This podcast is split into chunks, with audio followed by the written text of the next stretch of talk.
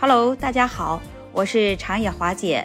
华姐现在就生活在日本，也是一位华人主播。啊，华姐在这里已经生活好多年了。大家也都知道，每天华姐就会在这里给大家分享一些上了热搜的消息，还有华姐自己的想法和看法。这不过小年了吗？这俗话说得好啊，这过了小年就接大年。这每逢佳节的时候，特别是我们华人在国外，非常的想念自己的家，想念家里的亲人。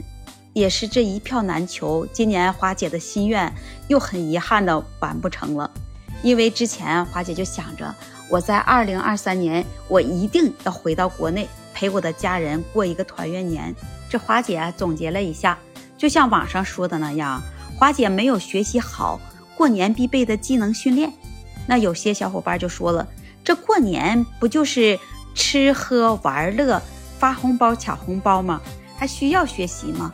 今天啊，华姐就跟大家展开这话题来聊一聊。比如说买年货购物吧，那我们要想给家人找一点心爱的礼物，再找点品质高一点的，我们都不知道去哪里买更划算，更不知道要怎么选。那往往有的人啊，就花了高价格的钱，买了一些低廉的货品回来了。如果我们去大网红的直播间去购买，需要你拼手速、拼网速，手速慢了。你就买不到自己想要的商品了，这些都需要我们来学一下这购物的技能。你网速不好，手速慢，那你抢红包、抢福袋，你也是同样抢不到。今年过年，现在都在开放了，也该串门走亲属了。如果在聚餐的时候有一些亲属，就该给你来一个灵魂的拷问，问问你，你学习怎么样了？你赚到多少钱了？找到男女朋友了吗？甚至他还会问你的男女朋友，他的家庭条件是怎么样？啊，所有这一系列的问题，你是不是要来学习一下？我怎么来应对？怎么来陪好这些客人？特别是九零后啊、零零后啊，面对于这些抗压的能力，一定要训练学习好，否则当亲属问起来时候，你不知道怎样回答的时候，你会很尴尬。接下来啊，华姐再给大家分享一件事。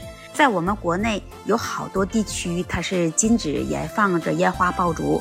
那这件事呢，就是发生在山东省，有人他就违反了这燃放烟花的规定，他就在正大街上开着小车，在车厢内他就燃出了礼花，就飞上了天空。这警车呢就拉响了警报，在后面追。当时华姐啊看到这个视频的时候，正街上还有好多行人在那里走，真的是很危险。据华姐了解啊，不只是光山东这里，还有在外省别的地方也出现了受伤的事件。当时这个视频啊传遍了全网，都说现在在山东的大街上上演了一场警匪的大片。当时华姐啊看到有这么一个网友给这一场闹剧啊就做了一副对联儿，他是这样写的啊：上联儿烟花开道迎新春，下联儿。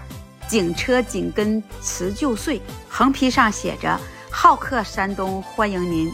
虽然这种举动啊火了全网，但是华姐啊还是在这里建议大家一定要合法合规，去寻找一个安全点的地方，再来燃放这烟花爆竹。特别是在家里有小孩子的，千万不要让小孩子啊随意去燃放，真的会很危险。我们来看一看每年。有多少小孩子就因为燃放着烟花爆竹受伤了？就像山东这位网红，他的技能我们千万不要去效仿。最后，华姐说出自己的心声：人在天涯，心在咫尺，注意呵护，永不停息。华姐也祝愿大家欢欢喜喜迎新年，万事如意，平平安安。